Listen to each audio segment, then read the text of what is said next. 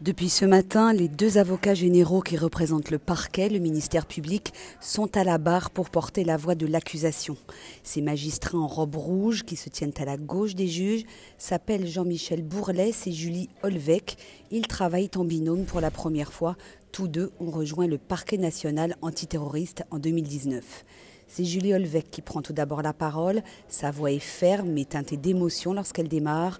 Il y a des événements qui nous marquent tous à vie, citoyens que nous sommes, des procès qui nouent la gorge et les entrailles, des évocations de parcours qui nous font discrètement écraser une larme. Depuis le 2 septembre, nos épaules se sont voûtées. Aujourd'hui, poursuit-elle, une fois n'est pas coutume, j'avais envie d'introduire ce propos car nous avons tous subi ici une émotion étantique. Il est de notre responsabilité à tous de mener ce procès à terme. C'est ça le rôle du ministère public, jusqu'au bout, les mains dans le droit. L'avocate générale accuse alors le djihadisme salafiste qui, dit-elle, voulait saper les bases de la République française, semer la terreur contre nos libertés publiques. Et elle cite la philosophe Anna Arendt et son livre La banalité du mal, toujours d'actualité. La pensée est et sera toujours un héroïsme ordinaire. Car c'est bien de cela dont il s'agit, explique Julie Olvec, porter atteinte à la liberté d'expression, à la liberté d'écrire et de dessiner, à la liberté de rire et de se moquer. On doit pouvoir rire, car c'est en cela que consiste la liberté, écrivait Anna Arendt. Un peu plus tard, l'avocate générale rappelle l'histoire de la procédure de ce procès, les interpellations rapides, les mises en examen de plusieurs des onze accusés dès le 20 janvier 2015, l'enquête tout de suite avec l'expertise des armes qui a permis d'autres mises en examen. Il y a des zones d'ombre qu'il faut assumer, reconnaît-elle. Nous n'avons pas face à nous les auteurs directs des attentats, mais leurs complices et leur soutien logistique. Nous devons restituer au plus juste la gravité de l'agissement de chacun. Le bras de la justice doit rester ferme.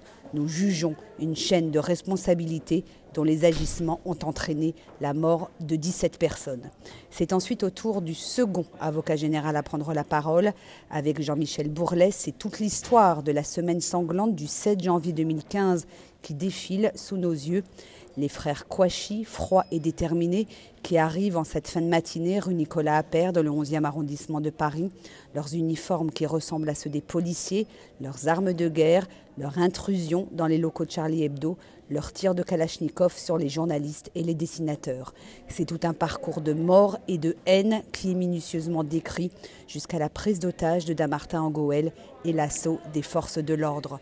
L'avocat général aborde ensuite les d'Amédi Koulibaly, l'attaque contre un jogger le 7 au soir à la Roses jusqu'à ce matin du 8 janvier à Montrouge. Clarissa Jean-Philippe n'était pas la cible initiale du terroriste, affirme Jean-Michel Bourlès, reprenant les, les arguments qui ont été avancés la semaine dernière par plusieurs avocats des partis civils. Effectivement, Koulibaly voulait s'en prendre à l'école juive qui se trouvait à côté, à la synagogue qui se trouvait à côté. L'école Yegel Yaakov ouvre le matin à 8 heures précises. Koulibaly a garé sa moto en arrivant à 50 mètres de cette école. Il est évident, et à mon sens, ça ne souffre pas de discussion, qu'il souhaitait se rendre à l'école pour commettre un massacre. Pour quelle raison n'y a-t-il pas été s'interroge Jean-Michel Bourlès. Très certainement car ce matin-là, il y avait un service de sécurité devant l'école. Koulibaly va dans les rues un peu plus loin et là, il croise le chemin de Clarissa Jean-Philippe. Elle n'était pas une cible initiale, mais le fait qu'elle portait l'uniforme de l'autorité a immédiatement fait d'elle une cible.